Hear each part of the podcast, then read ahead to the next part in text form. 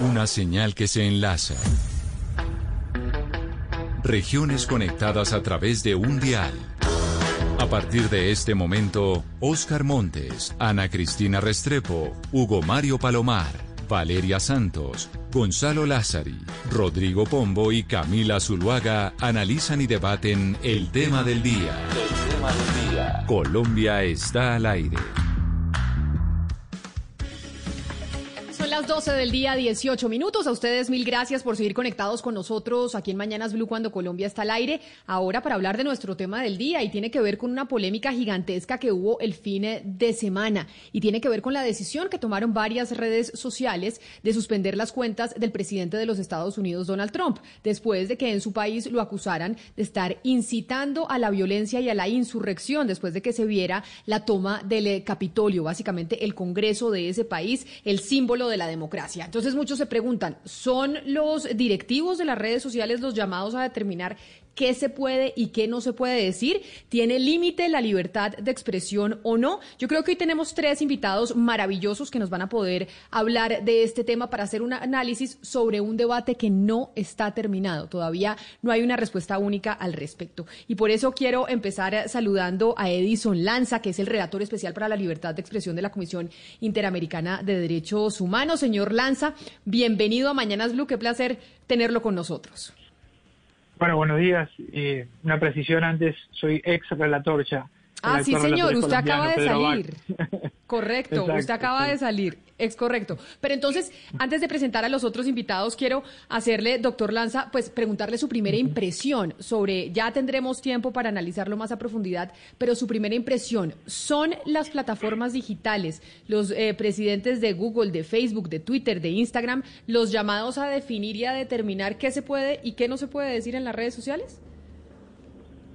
Eh, bueno, a ver, eh, en primer lugar, creo que hay un caso concreto que tiene unas especificidades muy este, características o muy propias del caso, que es el, de Trump y, la incitación a la violencia que derivó.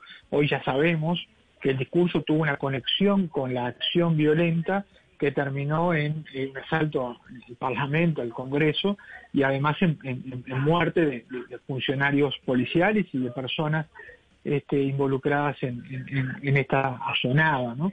Por lo tanto, es un discurso, yo diría, que no está dentro del discurso político, de crítica, etcétera, sino ya de este, una incitación a la violencia o la subversión del orden democrático. Entonces, eh, ese discurso me gustaría que lo analizáramos desde ese punto de vista. Respecto a la pregunta más general, bueno, efectivamente son plataformas privadas, las plataformas tienen unos términos de condiciones y estos términos de condiciones son los que uno acepta cuando eh, abre su cuenta, ¿no? que te dicen aceptar los términos de condiciones. Y esos términos de condiciones han ido cambiando respecto a la moderación de, los contenidos y la libertad de expresión, este, y, eventualmente hoy se acercan más, no del todo, pero se acercan más a algunos de los estándares que existen a nivel internacional, donde uno de los discursos que las plataformas prohíben es aquel que incita al odio racial, nacional, de género, o sea, cualquier razón discriminatoria, y también al que incita a la violencia caótica o, este, a la subversión, digamos, del orden este, democrático, ¿no? Este, Por lo tanto, efectivamente ellos tienen poder de decisión este, sobre eh, qué sucede en las plataformas. Además tienen un régimen jurídico que en general en los estados democráticos es que son irresponsables por los contenidos que transitan en las plataformas y eso este, porque ellos no quieren asumir el papel de editores como el que tiene una radio o tiene un periódico, ¿no? Este, y lo que hoy está en discusión es si han, han tomado tanta preponderancia y tanto, este, bueno, por el hecho de que además son muy, muy concentradas en cuanto a la cantidad de usuarios que tienen, este, y excluyen muchas veces otros foros públicos, si este, en definitiva no se necesitaría otra regulación adicional o otro tipo de rendición de cuentas, porque en los hechos son el foro público en muchos sentidos y en muchos países. Permítame entonces, señor Lanza, también saludar para eh, invitar a esta conversación a Jaime Abello, que es el director general de la Fundación Gabo. Y yo sé, Jaime, que ustedes han hecho grandes conversatorios, discusiones sobre este tema, sobre quién es el llamado a definir qué se puede y qué no se puede decir en las redes sociales. Y ya tendremos más tiempo de, discutirlo, pero ¿cuál sería esa primera impresión y dándote la bienvenida aquí a Mañanas Blue cuando Colombia está al aire? Gracias por la invitación, Camila. Un saludo a ti y a los amigos de la mesa y los demás participantes en este panel la audiencia. Básicamente yo creo que a todo el mundo se da cuenta pues que esta es una decisión desagradable. Obviamente silenciar a alguien es algo que a nadie le gusta, pero que es no es un episodio eh, aislado, es el producto de un proceso que lleva muchos años. Por un lado, eh, todo este debate acerca de las funciones o los alcances de las posibilidades de moderación de las redes sociales, porque como lo dijo Edison, las redes empezaron en un plan de, que, de ser como una especie de plataformas neutrales, pero ha sido la presión social y los acontecimientos a lo largo de varios años los que le han exigido responsabilidad a las propias redes en cuanto a la moderación de contenidos. En segundo lugar está el caso del personaje eh, Trump, que eh, digámoslo con toda claridad, no estamos hablando de un pobre eh, periodista en alguna parte de Colombia o de Rusia o de otro lado, víctima de, de, ataques a la libertad de expresión, es el hombre más poderoso del mundo, por lo menos lo fue hasta hace unos días claramente, el presidente de una potencia, el, y, pero que además eh, se había encaminado de una manera muy extraña eh, y muy discutible a, por un lado, convertirse en el enemigo número uno de la libertad de prensa a nivel mundial, con un trabajo diario justamente a través de las redes sociales para desacreditar y para atacar el periodismo independiente y el periodismo crítico de su país. Un trabajo eh, de muchas veces político de incitación al odio y de y claramente si hay una conexión causal entre los entre sus mensajes a través de las redes sociales y eh, lo que ocurrió en los Estados Unidos, el ataque al Capitolio, los muertos, etcétera. Por eso es que se llegó al extremo. La situación con Trump la venimos debatiendo a lo largo de cuatro años. Si, si, si las redes han tenido que tomar estas decisiones porque ya esto no da más.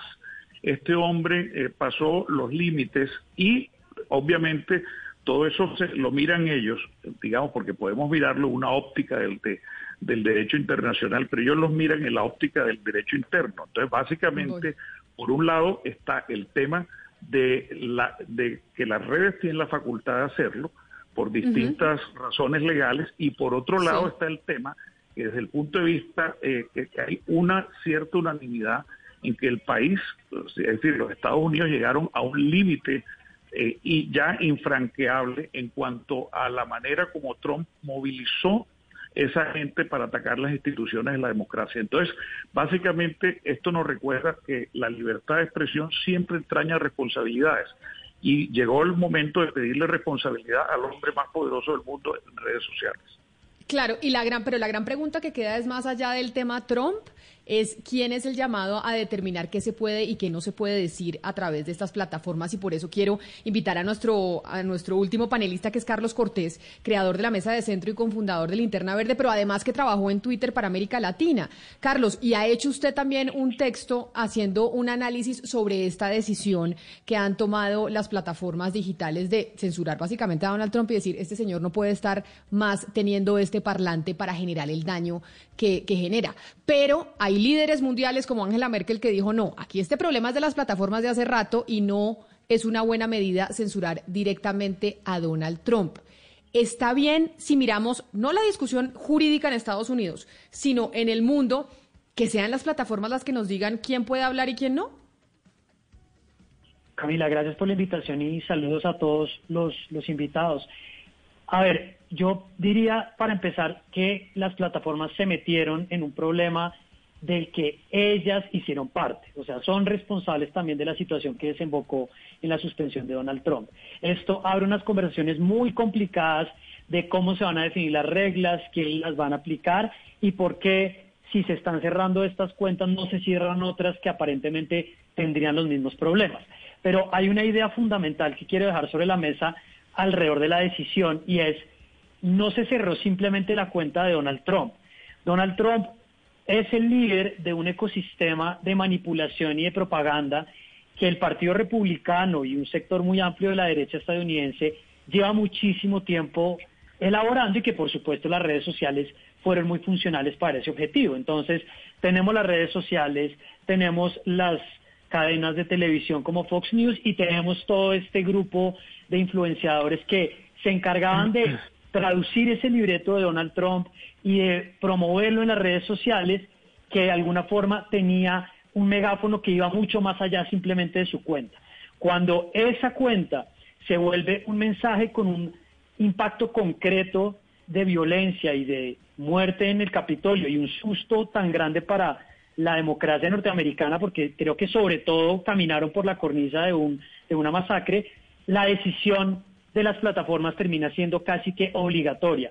Cierro con el punto que, que usted plantea y es, ¿van a tener el poder para hacerlo? Creo que hay que discutir eh, la concentración del mercado que tienen estas plataformas, los tipos de controles que tienen las decisiones y la manera en que se pueden cuestionar la transparencia sobre esos procesos. Pero mientras se resuelven esos problemas, para mí es un hecho que cuando existan unos problemas tan graves y un riesgo tan alto de violencia como el que vimos la semana pasada, pues las plataformas tienen que actuar.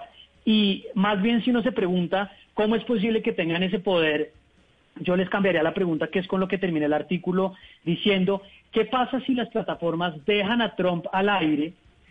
Se suceden otros actos como los del miércoles pasado, mueren más personas o matan a algún líder del Congreso. Es que no estábamos lejos de eso, estábamos a una puerta de que eso sucediera y las plataformas no lo suspenden. La pregunta sería, ¿cómo es posible que no hubieran hecho nada? Pero permítame, Carlos, eh, preguntarle al señor Edison lo siguiente. Las políticas de Twitter no separan a un presidente de un ciudadano. Las políticas de Twitter tratan a todo el mundo como un usuario. Y lo que dice Twitter es que el presidente Donald Trump violó sus políticas eh, dentro de la red social. Algo que si podemos ver en diferentes partes del mundo ha ocurrido con distintos eh, políticos yo quisiera preguntarle, entonces debería Twitter también cancelarle por completo la cuenta a diferentes políticos que han usado esa red social como herramienta o como voz para generar violencia? Bueno, por supuesto que sí, ¿ahí me escucha? Sí, lo escucho. Perfecto. No, sí, por supuesto que eh, creo que Carlos lo decía, la, la, forma en que han moderado el contenido las, las plataformas han merecido muchas críticas porque les ha faltado transparencia, porque les ha faltado muchas veces eh, lo que es engagement este, local ¿no? o, presencia local. Este, de hecho, eh, la masacre en Myanmar estuvo este, incitada por generales este, desde la de Facebook y Facebook reconoció posteriormente, digamos, de que eh, esto lo podían haber prevenido y tenían que haber adoptado alguna decisión que terminó nada más que nada menos que un genocidio de, una nacionalidad, ¿no? de una etnia allí en, en, Myanmar. Por lo tanto, como pasó ahora en Estados Unidos y están en California y tienen la presión obviamente del público norteamericano y de los medios y, en fin, de la, sociedad, porque realmente estamos todos de acuerdo en que se pasó un límite, este, eh, toman esta decisión. Y creo que Merkel dice algo de eso en su statement, en su, en su declaración. Este, ella, ella creo que coincide porque dice, no, es decir, la, libertad de opinión, este, obviamente mandatario hay que protegerla, pero cuando ese mandatario se sobrepasa, había que actuar y en este caso habría que actuar, pero nos deja planteada la duda de si no hay una discrecionalidad y evidentemente quién controla, qué regla de transparencia hay, qué posibilidades de apelación, qué intervención del Estado de Derecho y del Poder, Judicial existe, y eso es lo que está en cuestión, ¿no? Sin duda, hoy no tenemos la respuesta porque, porque el mundo está en debe con esto, y eh, como esto tiene impactos extraterritoriales, como usted dice, deberían haber una suerte de tratado, de acuerdo, de consenso internacional multiparte, multi-stakeholder, este, que como el mundo está tan convulsionado también geopolíticamente, parece hoy difícil de, encontrarse, ¿no? Eh, Camila, yo quisiera decir algo eh, que me parece interesante para que la audiencia se dé cuenta de la complejidad de este problema. Ciertamente es posible que haya, llegado el momento de tener que regular, pero aceptemos algo. Esto, esto es un problema grande que viene atrás. No olvidemos esto. Ustedes saben cuántas cuentas elimina diariamente por sospecha de que son falsas Facebook 17 millones de cuentas diarias, no, no en, una semana, diariamente. Twitter ha eliminado por ejemplo, a fines del, del, año pasado eliminó, o el año pasado, cerca de 3 millones de tweets. ¿Cuántos avisos no se le pusieron a Trump por de, eh, eh, a distintos tweets advirtiendo que lo que decía no correspondía a ninguna eh, creíble de acuerdo a la información disponible que había sobre un tema tan sensible como eran las elecciones de los Estados Unidos? Facebook emplea 35 mil personas para moderar contenido. Estamos ante un tema complicadísimo. Ahora, lo que pasa es que además, aunque esa responsabilidad ciertamente requiere muchísima transparencia, por eso han buscado fórmulas, ya sabemos, y tú y yo, Camila, hemos compartido eh, eh, eh, en debates en los que sabemos, por ejemplo, que Facebook ha instalado ahora una especie de tribunal o de consejo supervisor para crear una, una jurisprudencia al menos de autorregulación sobre el caso, pero definitivamente estamos ante uno de los problemas más interesantes y más complejos de nuestro tiempo. Y desgraciadamente creo que ha llegado el momento en que entremos a una fase de, eh, de una regulación, al menos para pedir transparencia, y digo desgraciadamente porque la regulación es otra solución que no es la mejor tampoco. Muchas veces y en muchos países la regulación lo que hace es favorecer el poder de turno. Pensemos, por ejemplo, en un país como China no hay esta discusión, simplemente eh, en el país más grande del mundo, que es China, donde mejor han manejado el problema, por ejemplo, de la pandemia, eh, una de las razones ha sido que no hay libertad de expresión y que hay un control tecnológico de las opiniones de la gente, lo que hace que no se propaguen ni mentiras sobre eh, el coronavirus, eh, donde se controla muy pero bien Jaime, de la gente. Pero Jaime, entonces eso... lo que quiero decir es que es un tema complejo. claro, porque siento... Por... Claro, porque si entonces queremos que quienes pueden manejar el tema mejor de las redes sociales de la pandemia son los chinos que censuran la libertad de expresión en, totalmente y controlan las redes sociales, lo que uno dice, entonces pues estamos ante una disyuntiva muy difícil, porque queremos controlar una cosa, pero pero quitamos quitamos eh, libertades. Estamos, Camila, en un momento de debilitamiento de la democracia. La democracia no solo tiene estas contradicciones que no las tienen los países eh, autoritarios, sino que aparte de eso la democracia le está yendo peor en cuanto a las expectativas de la gente en los resultados de acciones, por ejemplo, como el control de pandemia. Ese es parte del problema grave en el que estamos. Eh, es que en este momento todo lo que está pasando lo que hace es servirle la mesa a todos los que a, todos los que ponen en duda la libertad de expresión o, eh, o, la democracia o, cuando dicen que la democracia tal vez no es el mejor sistema la mesa está servida para ellos. Pero hay algo y algo que llama mucho la atención Carlos y es lo siguiente. Aún a pesar de todo lo que ha pasado hay personas que son reticentes a entender que existen los discursos de odio y que ellos son el límite para la libertad de expresión ¿Cómo definir esos discursos de odio? ¿Quién determina eh, dónde empiezan, dónde terminan? ¿Cómo identificarlos en las redes sociales? Y sobre todo, ¿cómo identificarlos en políticos y líderes que tienen ese poder de, de, pues, de difusión tan fuerte? Sí, creo que conectando las dos ideas de lo que también decía Camila antes en relación al comentario de Jaime es importante. Creo que simplificar la conversación en términos de estamos igual que China, donde silencian voces con esta decisión, pues nos mete en un camino que, nos, que no nos permite analizar ciertas cosas que suceden ahí. Muchas personas pueden estar de acuerdo en que hay una incitación a la violencia por parte del megáfono de Trump, yo no tengo dudas sobre eso, pero plantean más bien la pregunta de por qué no es un juez el que toma esa decisión. Eh, hoy en El Espectador escribía Yesid Reyes que desde la perspectiva penal, pues es un ejemplo clarísimo la manera como estas palabras, sin estar obviamente deletreadas en términos de vayan a romper ventanas, tenían un efecto claro de generar violencia en el Capitolio. Entonces, pienso que es, es claro que el hecho se, se, se, ajusta a una descripción de incitación a la violencia. La pregunta sería, ¿dejamos que lo haga un juez o dejamos que lo haga una plataforma? Y ahí estamos enfrentando una realidad donde creo que tenemos que tener muy claro cuál es en últimas la solución que se puede implementar en un contexto como este. Es un hecho que las plataformas privadas tienen hoy en día unos espacios por los cuales transcurre el debate público. Eso es, digamos, una realidad y además está concentrado en tres o cuatro jugadores. Y es un hecho además que un juez no puede atender el nivel de, escala que tiene hacer esto. Ponía Jaime el ejemplo de, la cantidad de cuentas que se suspenden en Twitter, pero en Facebook y en Twitter nosotros manejábamos una estadística ya hace muchos años de si el punto 001% de los tweets son problemáticos, estamos hablando de medio millón de tweets que habría que revisar. Entonces, podemos esperar a que un juez tome la decisión de si eso que estaba haciendo Trump era una manera de incitación al odio que merecía alguna respuesta. Ahí nos metemos en una conversación jurídica, es distinto en Estados Unidos, es distinto en Colombia, o le exigimos a ese actor que ya decimos que tiene mucho poder que, que tome una decisión ahí. Y lo, y lo cierro con un punto a propósito de lo que planteaba Gonzalo en la pregunta. Hoy, en, hoy hay dos preguntas fundamentales. La primera es la consistencia. Bueno, listo. Ustedes ya suspendieron a Trump. ¿Por qué no suspenden la cuenta de la Ayatollah Khomeini que está constantemente difundiendo tweets sobre el Estado sionista y la necesidad de acabar con el, con el Estado sionista? ¿Por qué no suspenden la cuenta de, de em, Nicolás Maduro? Y ahí creo que hay una primera cosa por solucionar. Yo solo concluiría algo sobre eso.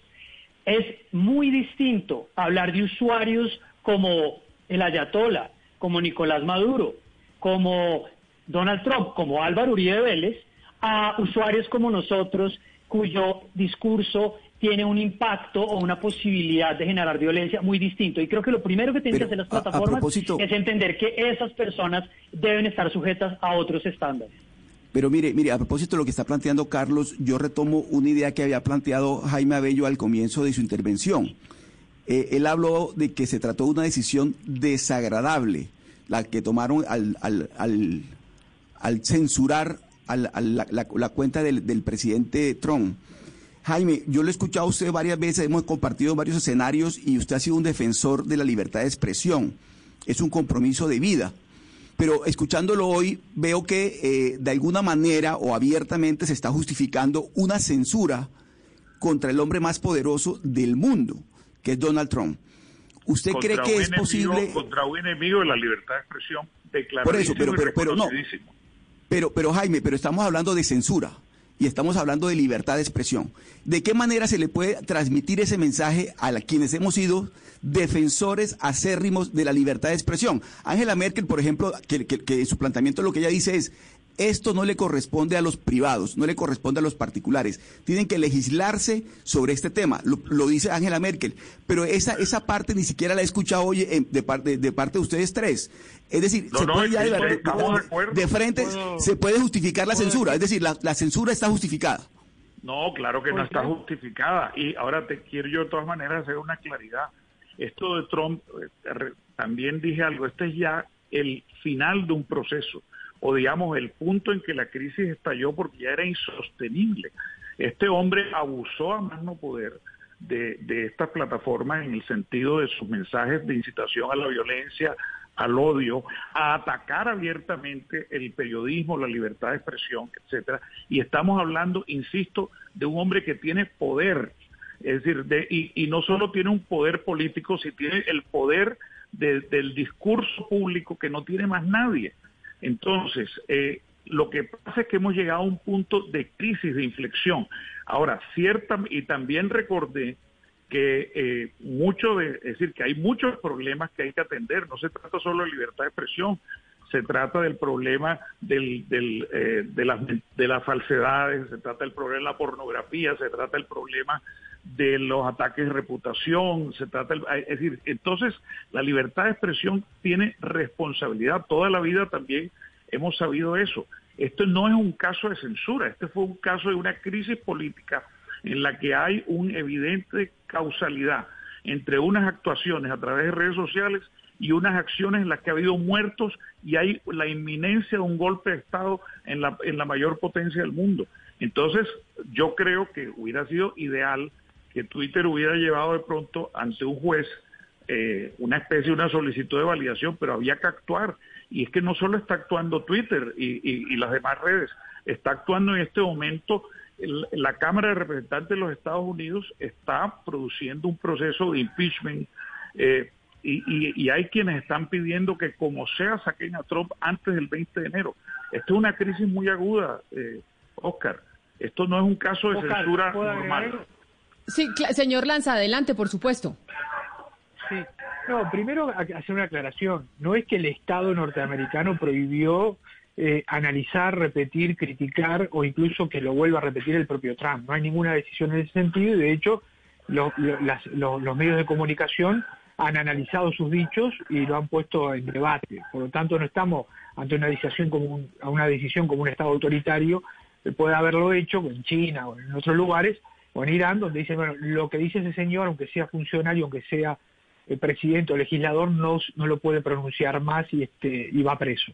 Sino que es una decisión de un actor privado este, y que eh, lo explicó por la violación de sus términos y condiciones.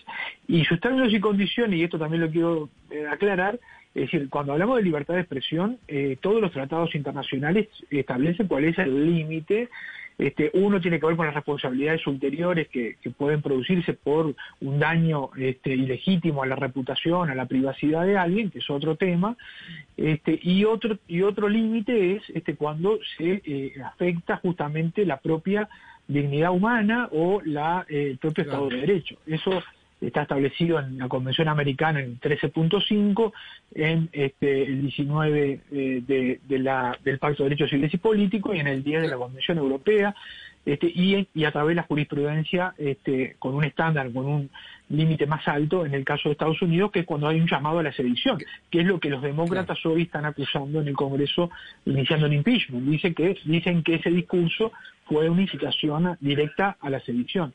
Y por lo tanto, digamos, cuando estamos en ese límite, no estamos en, eh, hablando del discurso protegido, sino de un discurso que no es protegido por eh, la libertad de expresión y por sus principios. ¿no? Y gracias, exacto. Y gracias a Dios están esas normas nacionales e internacionales y yo estoy de acuerdo con todos ustedes y yo hubiera censurado o limitado, como lo quieran bautizar nuestros oyentes, al señor Donald Trump y hace mucho tiempo. Pero que yo lo haga en mi condición de confeso conservador no es extraño, que quizás lo haga un socialdemócrata tampoco, pero que lo hagan los liberales me parece hasta casi que preocupante. Pero más allá de eso, señor Lanza, el tema es el siguiente, por lo menos el tema en Colombia. En Colombia hay muchas autorizadas voces, historiadores, filósofos políticos, que han dicho que se han matado durante décadas compatriotas precisamente por silenciar voces. ¿Usted no cree en ese contexto, por lo menos lo ubico en el contexto colombiano y en nuestra aún vivida violencia, que el remedio en ese sentido terminará siendo peor que la enfermedad? Bueno, yo creo que ahí hay una diferencia sustantiva. En los casos de Colombia o, de nuestras dictaduras en el Cono Sur, quien ejercía la censura era el Estado muchas veces, o bueno, a través de la violencia, ¿verdad? Explícita, ¿no?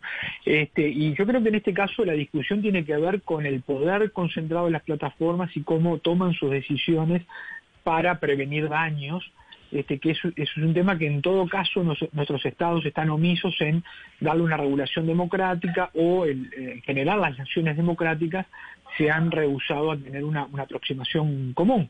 Pero en el caso de Europa, estas este, regulaciones están comenzando a, producirse. Alemania, este, a través de una ley de su Congreso, de su Parlamento democrático, estableció que eh, la, la, incitación a la discriminación debe ser bajada por las plataformas y las plataformas deben rendirle cuentas al Estado de este, cómo operan o cómo moderan esos contenidos.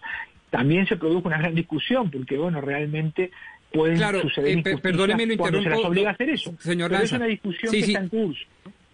Y de nuevo, estoy totalmente de acuerdo con ustedes, pero quiero profundizar sobre el tema, porque ¿quién entonces termina eh, eh, definiendo qué es dignidad y qué discriminación. Y se lo digo porque es que en el caso colombiano, y lo traigo a usted a estos pagos colombianos, ni siquiera la Corte Constitucional ha podido definir qué es dignidad. Ha definido cuatro veces la palabra dignidad con sentidos totalmente diversos, incluso yuxtapuestos. Entonces, si los jueces no lo pueden hacer, ¿lo pueden hacer las plataformas o eso pone en tela de juicio el derecho a la libertad de expresión? Yo lo digo cortito y creo que Carlos también puede aportar en este, en este, en este contexto, pero quiero aclarar que sí, por ejemplo, eh, Naciones Unidas aprobó un plan de acción de Rabat que tiene una serie de, parámetros, de estándares, o si se quiere, de test, para que los jueces y los legisladores decidan e identifiquen cuándo se está ante un discurso este, de odio. ¿no? Por ejemplo, creo que, digo, dicho esto, digo que el mundo tiene, sí, ha estudiado este tema y ha llegado a algunos consensos mínimos. Lo que pasa es que en el mundo de las redes sociales y las plataformas el mensaje se vuelve mucho más viral y mucho más este, digamos, este, de volumen, ¿no? Eh, y, creo que importa en estos casos el contexto, ¿no? ¿Quién es el, el, que pronuncia el discurso? ¿En qué contexto lo hace? ¿Qué posibilidades hay que se transforme efectivamente en violencia, etcétera, ¿no?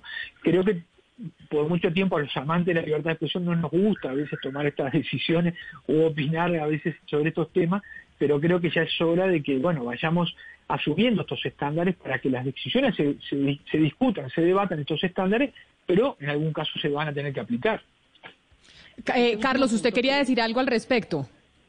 Sí, ese último punto que plantea Ison es, es importante porque, de nuevo, nosotros tenemos que ubicar el megáfono que tenía Donald Trump en Twitter en un, en un contexto de la manera como se ha instrumentalizado la garantía de la libertad de expresión para manipular a la opinión pública. Es que lo que estamos enfrentando en este momento es muy complicado, porque estamos hablando de que unos, unos sectores políticos han logrado generar unas arquitecturas de manipulación, combinando redes sociales, combinando estrategias para capturar tendencias, para capturar conversaciones, eh, intimidando personas eh, con el megáfono de la televisión por cable, para hacer que un sector de la población esté generando una opinión a partir de hechos falsos. Y eso de entrada, pues en Estados Unidos los académicos norteamericanos están discutiendo en este momento si la primera enmienda hay que reformarla, o sea, una, una, una conversación pues que era impensada durante, durante décadas.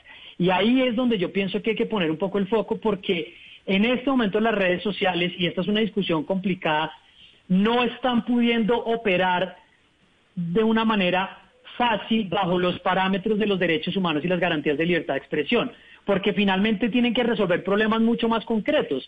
Es decir, en este momento están removiendo cuentas que, se sospecha que pueden estar promoviendo contenido de explotación sexual de menores. Están removiendo cuentas que pueden estar intimidando mujeres. Están removiendo cuentas que pueden considerar que hacen parte de operaciones de desinformación de trolls rusos. Entonces, si usted me pregunta a mí, ah, pero ¿cómo así? Ahí se están respetando los estándares de libertad de expresión y derechos humanos. Yo diría, pues, evidentemente no, y lo que realmente creo que podría aspirar, y esta es una afirmación que es polémica dentro del sector de la libertad de expresión, para mí a lo que podríamos aspirar es que estas empresas tengan unas reglas claras, tengan unos procedimientos claros y tengan algún tipo de control judicial. Pero para mí es un hecho que ellos van a tener que tomar decisiones dentro de sus espacios porque con la idea de que tienen que tener todas las garantías no va a poder ser sostenible. Es decir, en este momento la sociedad civil, más allá de los movimientos de libertad de expresión, los movimientos feministas, los movimientos de minorías, lo que están presionando es incluso para que se baje más contenido, que eso es lo, que, lo que en este momento quieren. Y lo que las plataformas durante mucho tiempo han tratado de hacer es decir, nosotros no queremos asumir ese rol, obviamente porque también se alineaba con el interés comercial que tienen. Entonces, para mí en este problema, y, tocando el punto y cierro con eso, lo que decía Hugo de si es censura o no, para mí la afirmación de censura tiene inmediatamente una connotación de una restricción ilegítima al discurso. Yo creo que no se puede pensar en censura cuando la decisión lo que en últimas se está haciendo es diciendo no podemos permitir que este megáfono se siga usando para manipular a la opinión pública para incitar a la violencia. Yo quisiera agregar preguntarle eh, quisiera agregar algo. Primero, recordar que cualquier organización puede fijar reglas. De hecho, existen reglas en los colegios, existen reglas en la casa, existen reglas eh, eh, para entrar a un almacén.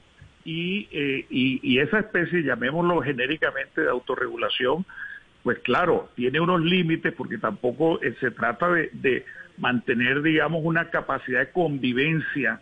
y yo esto lo transpongo al caso en que estamos y recordar que las reglas además muchas veces van acompañadas de una discusión muy interesante que se llama ética.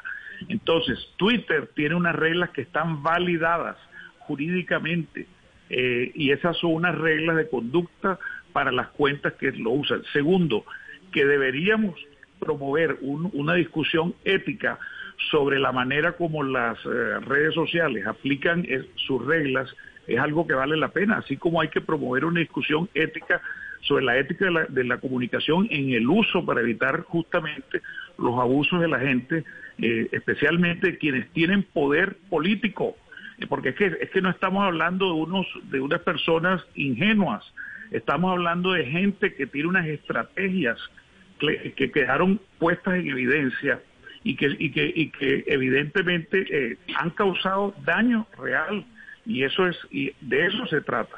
Ahora, que esta situación en la que estamos, esta crisis, más allá de la ética, más, más allá de la capacidad de autorregulación, posiblemente nos lleve al momento en que llegó la hora de regular por lo menos la transparencia y los alcances, yo creo que sí.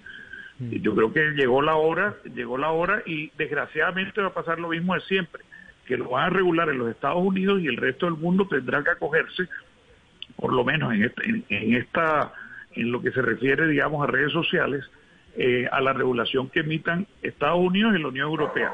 Y detrás iremos nosotros. Jaime, ¿usted cómo se imagina una regulación o unas reglas cuando en Estados Unidos todavía hay gente que no considera que el discurso de Donald Trump haya generado esa violencia? Inclusive Donald Trump hoy se lo pregunta y él dice que su discurso estuvo correcto y que él no generó violencia. No, es cierto, es cierto y eso es algo que, me, que es muy preocupante porque porque porque realmente porque todo el mundo también tiene derecho en un momento dado a votar por él o a apoyarlo Ahora, la otra cosa, Trump no ha quedado total, Trump no ha quedado incomunicado. Trump, por ejemplo, dispone de la cuenta oficial del presidente de los Estados Unidos. Y Trump, es decir, lo que se le eliminó fue el megáfono político de la cuenta personal en la que claramente todos los días prácticamente en los últimos meses había que poner una advertencia que lo que decía no correspondía a la realidad.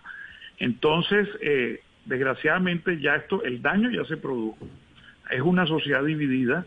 Eh, Trump tiene, y, los que piensan como Trump, tienen partidarios en el populismo a nivel global. En Colombia hay mucha gente que también está de acuerdo, digamos, con este tipo de estrategias.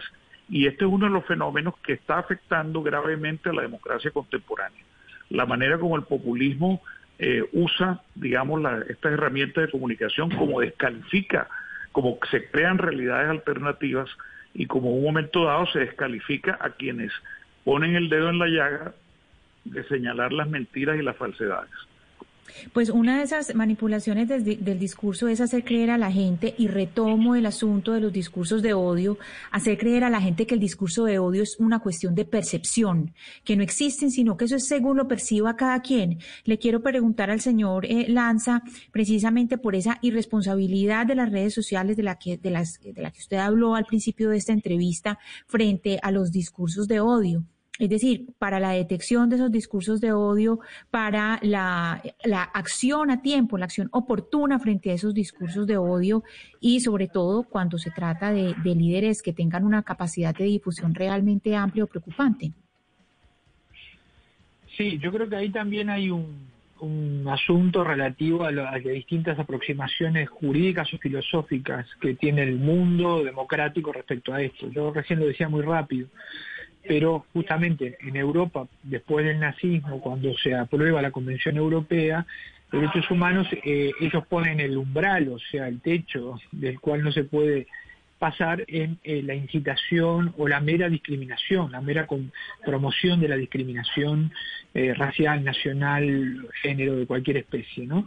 y en la Convención Americana de Derechos Humanos, aprobada en el año 69, con influencia, obviamente, del pensamiento liberal de todo el continente, este, la primera enmienda de Estados Unidos, eh, la, convención lo que establece como límite del digamos del discurso protegido y, lo que sería un discurso prohibido un discurso que afecta este, a, la dignidad y a la democracia tiene que ver con la incitación a la violencia por razones discriminatorias o la incitación a la violencia anárquica. Quiere decir que el umbral no es la mera discriminación por, por, por disgustante que sea o por este, que no la compartamos las mayorías, este, alguien puede expresar incluso una, idea equivocada o de discriminación sin este, ser censurado y sin ser penalizado.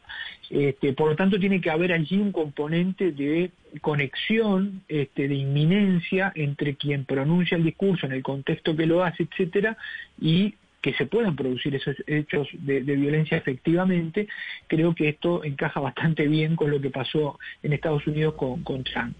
Y, aún para complicar más las cosas, los estándares este, vinculados a, este, eh, a, la primera enmienda, o sea, la jurisprudencia respecto a la primera enmienda, habla ya de un llamado a la, a la sedición, a la violencia directa prácticamente, este, ni siquiera a veces este, en algunos jueces se ha dado lugar cuando hay un discurso este, un discurso incendiario, ¿no? como el que tuvo Trump durante muchos, muchos meses. Este, efectivamente, creo que hoy lo que está justamente juzgando el Congreso o proponiendo que se juzgue a partir del Congreso, eventualmente algún juez si, si adopta el caso, tiene que ver con si hubo justamente un llamado directo a la violencia. Pues es un debate que este está abierto. Carlos, adelante. No, muy, muy breve quería sobre lo que dice Jaime. Eh, una de las cosas que vimos durante las, protestas del miércoles fue la bandera confederada paseándose por, las, por los pasillos del Capitolio, una cosa que nunca se vio y que es un mensaje absolutamente claro de, la supremacía blanca y, el proyecto que quería preservar la esclavitud en Estados Unidos. Yo veo ahora mismo a la derecha norteamericana, eh, después de haber tirado la piedra y escondiendo la mano y diciendo, no, es que si persiguen a Trump no vamos a poder pasar este movimiento de tensión y no va a ser apropiado para que nos volvamos a unir. Yo al contrario creo que además de la discusión de libertad de expresión, acá hay un debate muy serio sobre los proyectos políticos que se han sustentado en la manipulación de la opinión pública y haciéndose valer de la tecnología para difundir mentiras y para atacar a los rivales políticos. Y creo que hay un mensaje claro, entre otras, para el Centro Democrático en Colombia que ha desarrollado estrategias similares, que de hecho durante la campaña presidencial norteamericana intentó hacer eso en el estado de la Florida, de manera que acá no solamente estamos hablando del debate de libertad de expresión, sino de si vamos a ser capaces en la era digital de poner algunos límites a la manera como usamos la tecnología para elaborar el debate público y para buscar el apoyo de nuestros electores. Y ese es un punto que también me parece que, que es importante.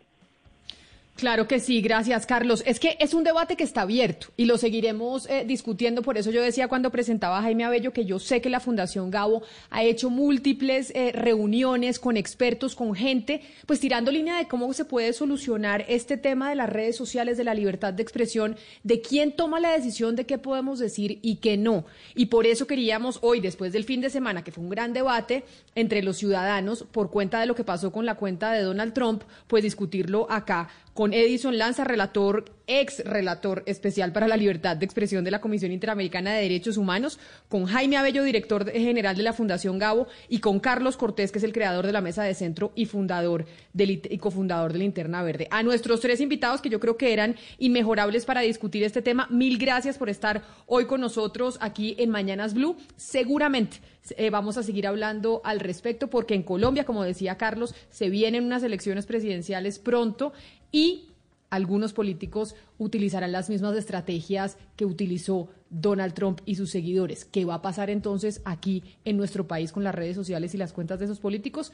Ya lo veremos. A ustedes mil gracias también por haber estado conectados con nosotros hoy a través de todas las emisoras alrededor eh, de Colombia y también por estar con nosotros en nuestras plataformas digitales. Los que nos enviaron sus mensajes a través de WhatsApp en el 301-764-4108. Gracias, leímos todas sus preguntas y fueron de gran ayuda para las eh, interrogantes que les planteamos a nuestros panelistas. Quédense con Meridiano Blue, que llega con mucha información, y aquí nosotros nos encontramos nuevamente mañana a las diez y media de la mañana.